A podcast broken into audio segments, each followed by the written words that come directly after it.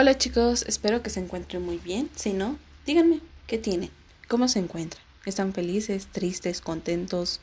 ¿Cómo están chicos?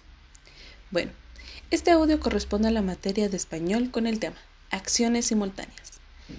Vamos a empezar a trabajar con este tipo de acciones y les voy a explicar un poquito. En los textos narrativos, ya sean los cuentos, las fábulas, las leyendas, se pueden contar la historia presentando acciones simultáneas.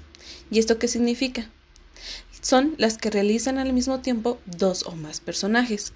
Por lo general, las acciones simultáneas se elaboran empleando conectores o nexos de simultaneidad. ¿Cuáles son? Bueno, tenemos como mientras, en tanto, al mismo tiempo, entre tanto y mientras tanto. Se los vuelvo a repetir.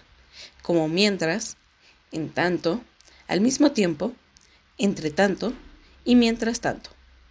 Lo que van a realizar el día de hoy es que van a colorear aquellos recuadros en los que se narran acciones simultáneas y van a subrayar los conectores que los expresan. ¿Sale? Entonces, tenemos en el primero. Les voy a ayudar en el primero y ustedes van a continuar los siguientes. Dice, Ramiro se asomó a la ventana y vio que un enorme murciélago se aproximaba a gran velocidad. En tanto, el doctor Sagan salía al balcón sin darse cuenta del peligro que se avecinaba.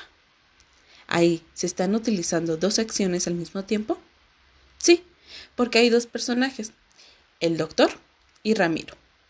Ramiro es el que se asomó a la ventana, a la ventana y vio el murciélago, mientras el doctor Sagan pues salía sin, sin preocuparse de nada.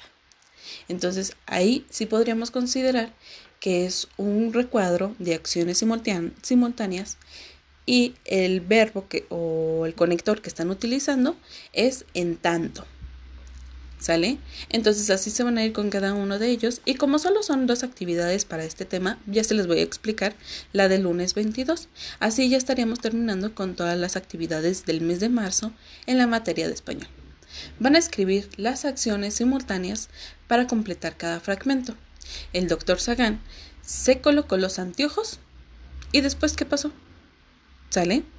Y en el siguiente dice, de pronto el hombre volteó hacia la calle y ¿qué pasó?